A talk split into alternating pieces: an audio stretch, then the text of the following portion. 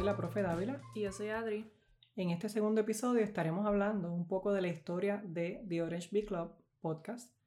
Estaremos hablando un poco acerca de la entrevista que le hicimos a la joven empresaria Eneidi, propietaria de Fierce Potions, y estaremos hablando acerca de la entrevista que tenemos para la próxima semana, no, la otra, eh, mediados de marzo, que es el episodio número 3. Eh, ya mismo te voy a hablar sobre eso. Vamos a arrancar con un poquito acerca de la historia de, de Orange Bee Club y otros asuntos. ¿Qué tal, Adri? ¿Comenzamos con eso? Empezamos, empezamos. Bueno, The Orange Bee Club nace más o menos como para octubre de 2021, Mm, noviembre por ahí. Eh, pero mucho, mucho, mucho antes, hace como, yo diría como 5 o 6 años que vengo como considerando la posibilidad de hacer algo así como esto que estamos haciendo.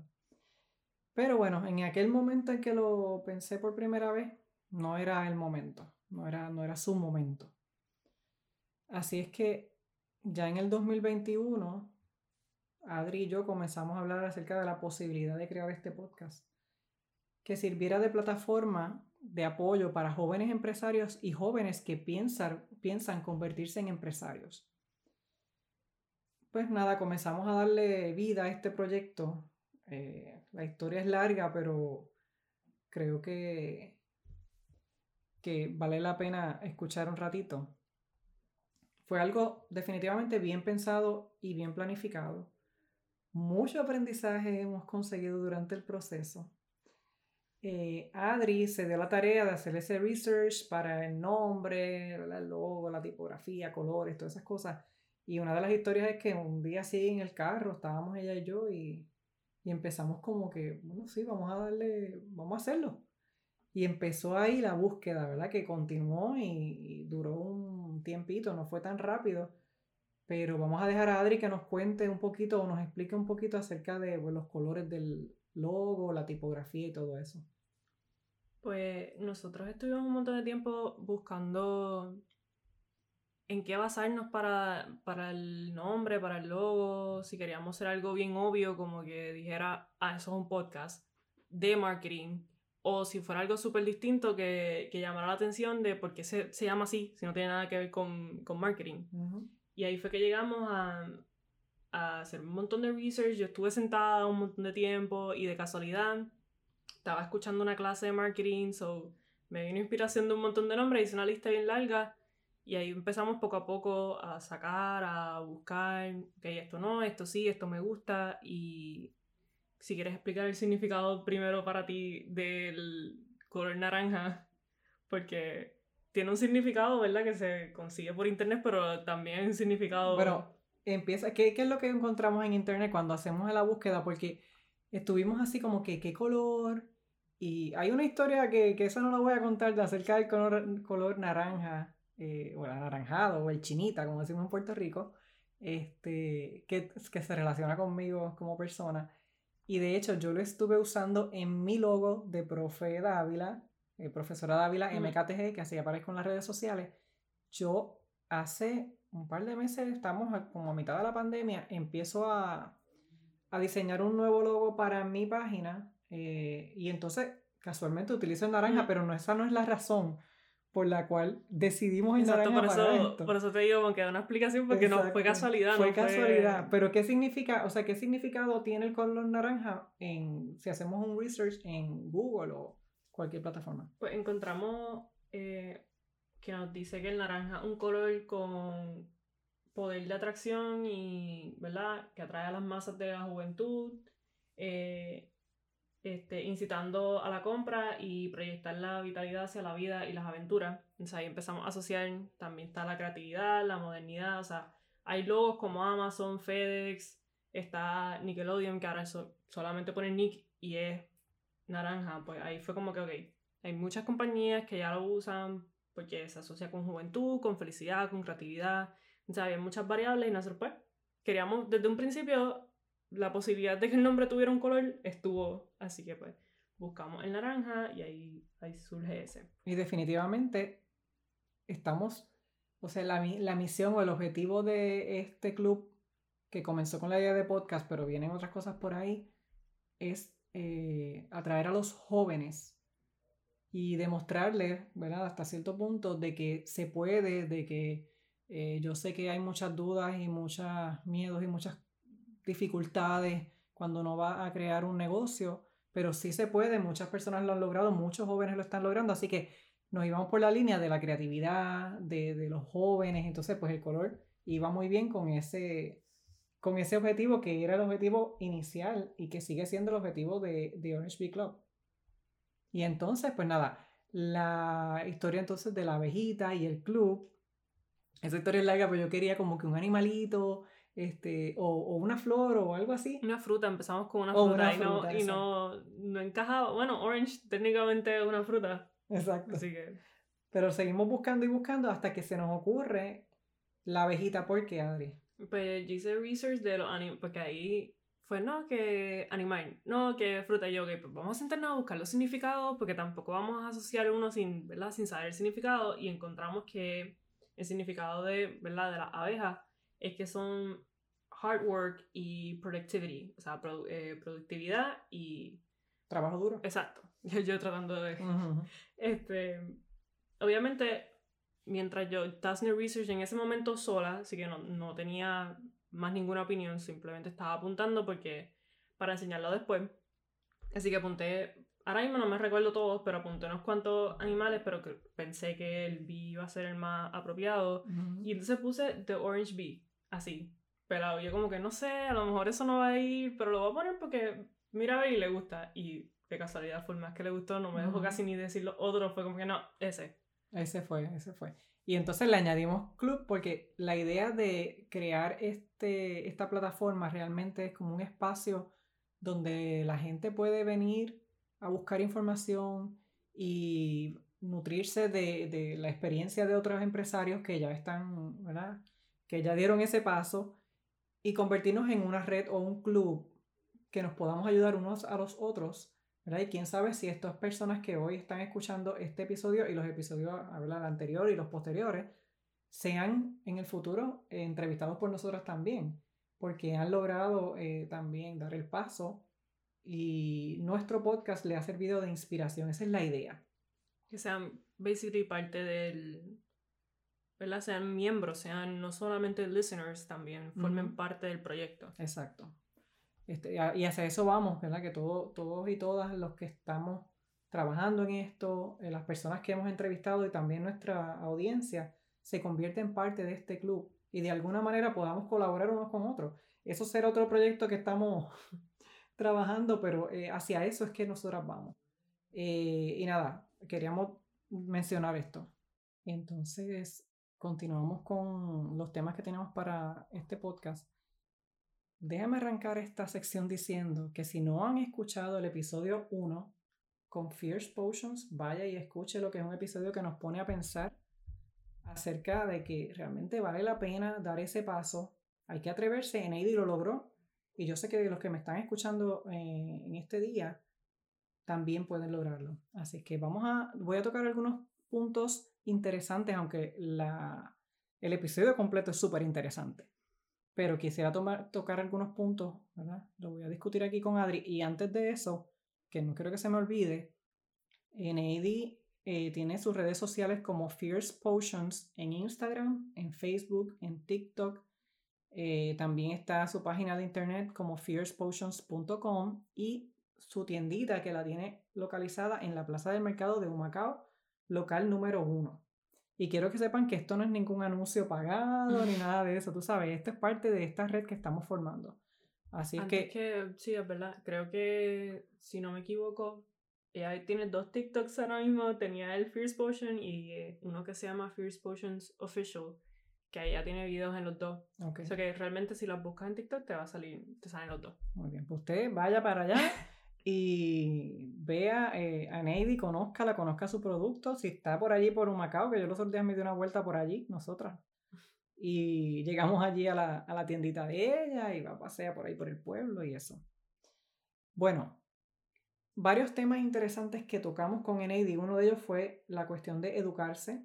Hablamos de la educación académica, pero también la educación que ella, ella por su cuenta nos explicó, que estuvo tomando muchos cursos en línea, webinars y todo eso, y la importancia de conocer acerca de lo que estás haciendo, en el caso de ella que, fabrica cosméticos, pero también educarse como administradora, como empresaria, porque como le dije en una sección de ese episodio, que los empresarios no saben de todo.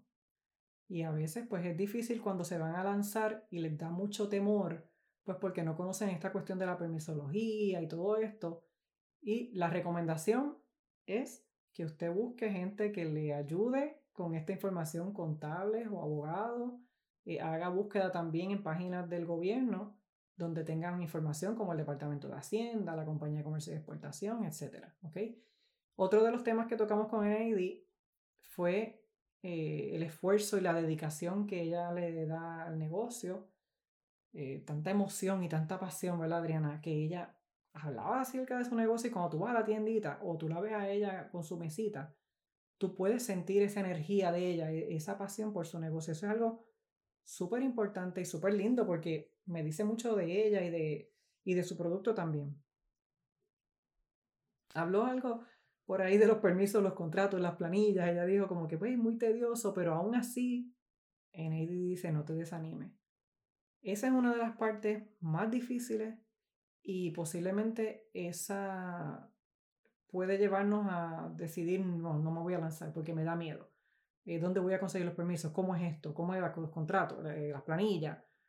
Pues mira, tienes que hacer mi investigación porque la realidad es que hay mucha información en las páginas del gobierno, hay mucha gente que te puede dar la mano, hay contables que te pueden dar la mano. Eh, pues algunos de ellos vas a tener que pagar, otros no, pero sí, lo importante es que hagas tu investigación antes de lanzarte. Hablamos también de la red de apoyo. Ella habló de una profesora que ella tiene, habló de amigos, comerciantes, familia, este, y nos dijo que pues, la red de apoyo es algo muy importante para ella. Y me parece que todos estaremos de acuerdo que la red de apoyo es muy importante para el éxito del negocio, pero también en la vida misma.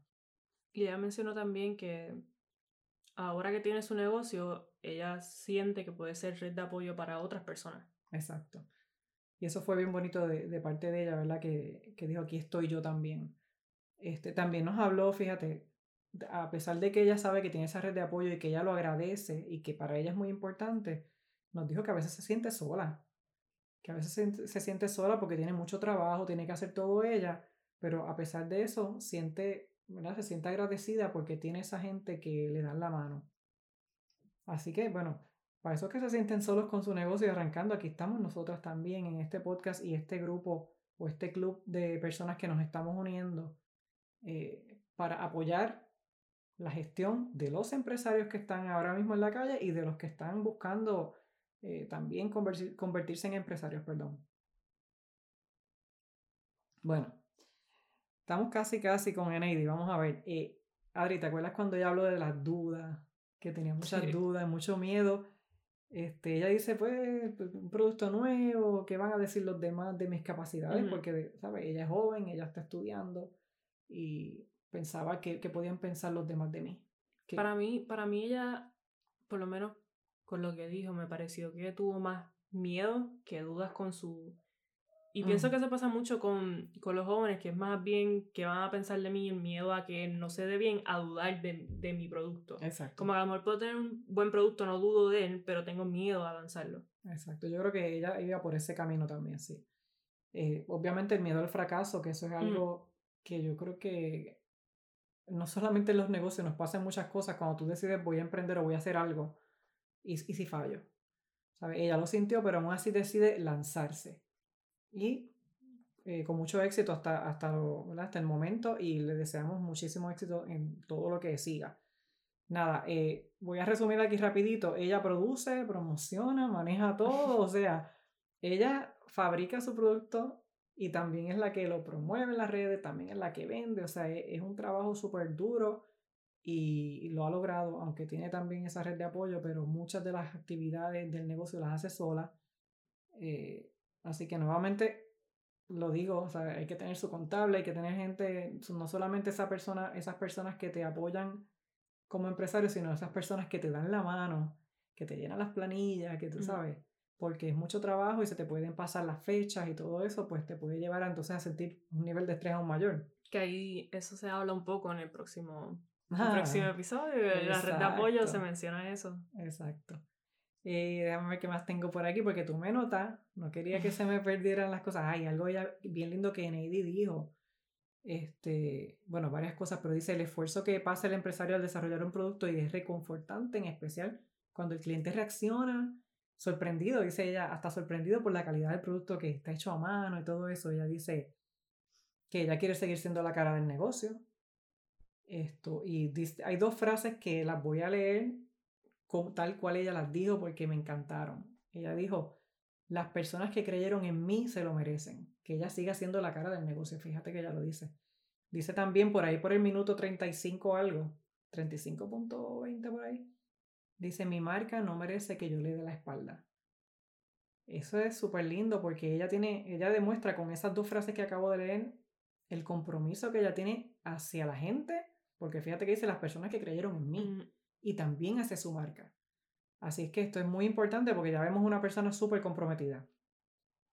Yo creo que ya casi estamos terminando, sí.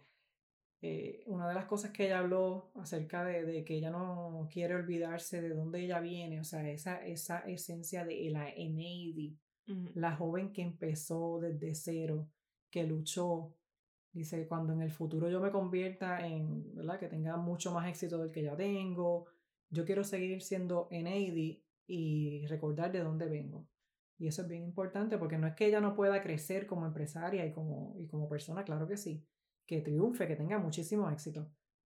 Este, tú saber de dónde tú vienes no te limita a seguir soñando. Y eso es importante. Así que tú vienes de aquí abajo, bueno, yo vengo de abajo, pero no quiere decir que yo no voy a escalar. Tú puedes escalar. Ella menciona también algo que no recuerdo bien lo que dijo, pero menciona algo que yo creo que hasta sin darse cuenta lo puso ahí y lo dijo así con una pasión y yo, pero es que mírala a ella, ella misma ya.